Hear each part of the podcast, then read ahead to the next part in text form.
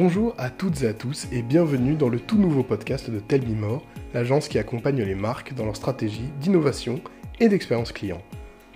Tous les mois, nous publions un article en lien avec l'innovation ou l'expérience client et nous relayons sur notre podcast et mettons en lumière une entreprise ou une personnalité inspirante autour de ce sujet. Ce mois-ci, nous avions exploré la thématique du e-commerce ou automated commerce et nous sommes ravis de recevoir dans cet épisode Jean-François Quintard, directeur général de Squeakit. Squeakit, c'est un assistant personnel connecté pour gérer vos stocks et faire vos courses à distance. Delphine Cohen, fondatrice de Tell Me More, l'a interrogée sur cette nouvelle solution et les nouveaux besoins auxquels elle répond. Nous parlerons de e-commerce, de marketing participatif et du nouveau rapport aux courses. Et pour rappel, vous pouvez retrouver notre article sur notre blog tellmemore.agency et en version audio sur nos chaînes Spotify et Apple Podcast. Pour nous soutenir, n'hésitez pas à le partager, à vous abonner à nos chaînes et même à nous laisser un avis sur Apple Podcast. On vous souhaite une excellente écoute. Alors Monsieur Quintard, bonjour. Bonjour. Alors vous êtes euh, directeur général de, de Squeakit. Alors pouvez-vous nous présenter Squeakit en quelques mots et la façon dont vous avez euh, euh, conçu ce projet? D'accord. Alors, euh, en quelques mots, en fait, euh, Squeakit, c'est un assistant un peu 2.0, un majordome 2.0. En fait, il va vous permettre de gérer euh, toute la partie alimentaire euh, des rayons jusqu'à l'assiette. C'est-à-dire qu'il va vous permettre de gérer vos listes de courses quand vous allez acheter les, vos courses, vos recettes, vous dire exactement ce que vous avez chez vous à n'importe quel moment et n'importe où. Et ça se présente comment exactement? Alors à l'heure actuelle, parce qu'il y aura peut-être des évolutions dans le futur, mais aujourd'hui, euh, ce qu'on propose comme produit, c'est une petite balance connectée, si on n'aime pas trop l'appeler comme ça, parce que ça va un peu plus loin que ça. Donc c'est une petite balance connectée euh, où vous aurez euh, donc soit vos propres récipients, soit les nôtres. Et sur vos propres récipients, il suffira juste d'apposer un petit tag qu'on a, créé.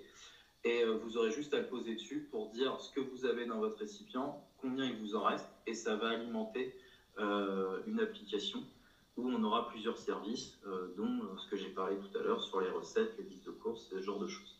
Voilà.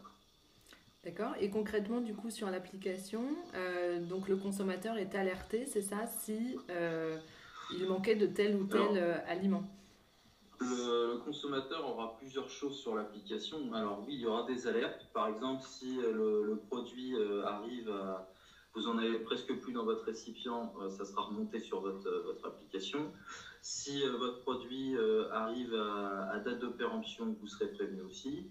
Vous pourrez aussi, donc avec les recettes, on a fait aussi un système où, comme vous savez ce que vous avez chez vous, les recettes, l'application vous dira quelle recette vous êtes en capacité de faire. Elle vous dira aussi si vous, vous pouvez faire une recette avec d'autres produits que vous avez chez vous. On va aller avec d'autres services plus tard. Donc oui, on va pouvoir euh, acheter aussi directement à travers notre application. Euh, donc en fait, on aura euh, des API qui seront liées, donc des ports qui seront liés avec les services de, Drive, de, de Carrefour, de- d'Auchan, de, Leclerc. Et on pourra aussi se lier avec des, sur des sites e-commerce comme Amazon ou La Fourche, ou ce genre de choses. Il n'y aura aucun surcoût. Hein, c'est, nous, on, on aura juste une commission sur, sur les. Et on a aussi développé, puisqu'on a pris un peu plus de temps que, que prévu, mais on a aussi développé un, un lien entre euh, les assistants connectés actuels, donc le Google Home et l'Amazon euh, Echo. Si vous voulez retirer ou mettre quelque chose dans votre liste de courses ou demander les nouvelles recettes ou euh, ce genre de choses, euh, bah, vous pouvez communiquer directement avec votre appareil.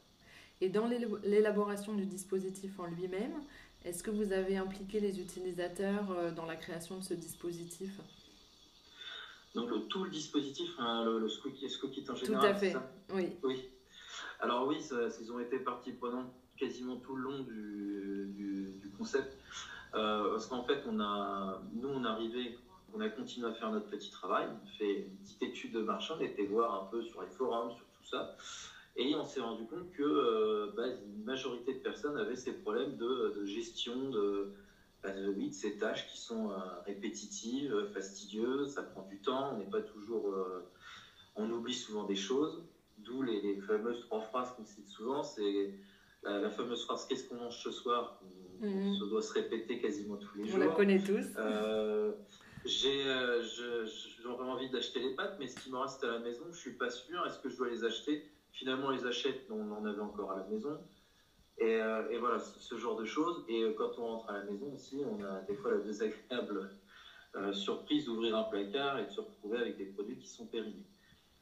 Donc en fait, avec ces trois questions-là, on s'est dit, bah, il y a vraiment un problème et apparemment, il n'y a rien qui existe parce qu'on avait, on avait regardé un petit peu les, les, frigos connectés, on avait regardé le dash button qui n'a pas du tout marché d'ailleurs en France. Donc c'est comme ça qu'on a décidé de se lancer. Euh, en, préparant cette interview, vous nous aviez parlé de marketing empathique. Est-ce que vous pouvez nous en dire un petit peu plus sur le marketing empathique et la façon dont vous avez euh, interroger vos utilisateurs? Alors euh, oui, effectivement, on a fait du marketing empathique. pareil, on ne savait pas ce que c'était. C'est quand on est rentré dans un, dans un accélérateur, Toaster Lab, quand on a présenté un peu notre projet aux, aux différentes personnes qui étaient là, il y avait des, il y avait des communicants, et quand ils ont regardé notre projet, ils se sont rendus compte qu'on n'avait pas vraiment fait de marketing empathique, c'est-à-dire qu'on avait défini des personas, on avait défini pas mal de choses, mhm. mais ils trouvaient que ça n'allait pas assez loin et euh, ils nous ont dit bah, vous avez des gens qui viennent d'acheter euh, votre produit et qui ont l'air assez engagés, euh, demandez-leur si vous pouvez faire des interviews avec eux. Voilà comment ça s'est passé. Donc en fait, oui, on a, on, a on a envoyé un petit mail, on a demandé à tous ceux qui voulaient participer. Donc on a eu une trentaine de, de personnes qui se sont proposées en, quelques heures. Oui. Et euh, du coup, bah, je les ai appelés un par un, on a pris des créneaux et euh, à peu près une heure par personne. J'avais une batterie de de questions. Alors bien sûr, c'est jamais vraiment suivi parce que c'est de la discussion bien sûr. Euh, mais avec les gens. Donc on leur posait la question ce qui, leur avait, ce qui les avait attirés sur le produit, la communication, savoir vraiment leurs problématiques aussi, pour voir s'il y avait des des points de, des, des, des, des atomes crochus entre les uns et les autres, enfin, savoir pourquoi ils étaient vraiment venus. Et ça nous a permis de découvrir quelque chose qui. Euh, on a été très surpris. Parce qu'à la base, en fait, notre produit, c'est vrai qu'on n'en parle pas depuis le départ, mais notre produit était vraiment basé sur l'idée du gaspillage alimentaire, parce qu'on veut lutter contre ça.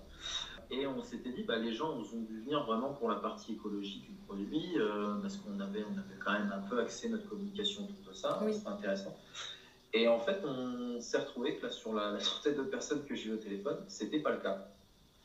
Euh, c'est euh, en fait c'est quelque chose de secondaire. Pas, ils sont pas venus vraiment pour ça. C'est-à-dire, les gens sont, sont, très loin d'être bêtes et pour le coup, ils savent très bien que s'ils arrivent à gérer vraiment mieux leur stock, automatiquement, ça va rejaillir sur euh, la partie euh, écologique et la partie aussi euh, économique. Parce que, Bien sûr. oui, comme j'ai dit tout à l'heure, acheter trois fois le même produit, c'est pas très utile et ça fait perdre de l'argent parce que tout le monde n'en a pas.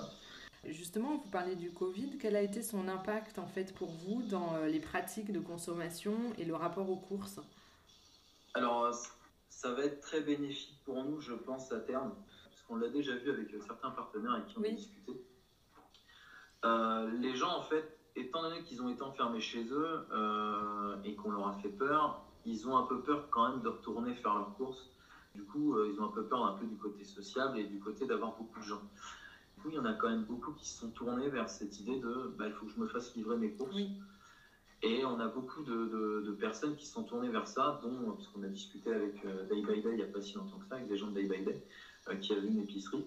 Et ils nous ont expliqué que, bah oui, en fait, euh, il a fallu qu'on s'y mette aussi et qu'on fasse une partie un petit peu plus, euh, bah oui, à commerce, un peu plus achat avec, avec liste de courses sur, sur ce genre de choses et qu'on puisse avancer parce que bah, les gens, en fait, ils veulent moins se déplacer et ils veulent moins aller dans les magasins. Oui, tout à fait. Voilà.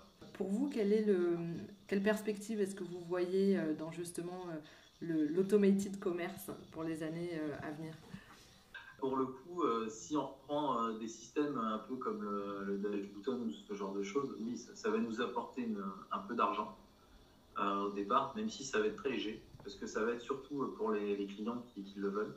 Parce faut savoir que pour ce système-là, ça rapporte finalement très peu d'argent. Il faut vraiment avoir un nombre de personnes très important. Euh, j'ai plus le chiffre en tête, on les avait. Je suis désolé, j'ai plus les chiffres en tête. Il faut un, volume important pour de, de personnes qui l'utilisent. Mais ça pourrait être qu'une aide en fait pour nos clients et nous, ça ne nous coûtera pas grand chose à développer en supplément à l'heure actuelle parce qu'on a déjà des systèmes pour le faire. Après, si on le développe vraiment, on sera peut-être obligé de le faire nous-mêmes, mais pour l'instant, on peut, on peut s'appuyer sur des gens qui sont à côté.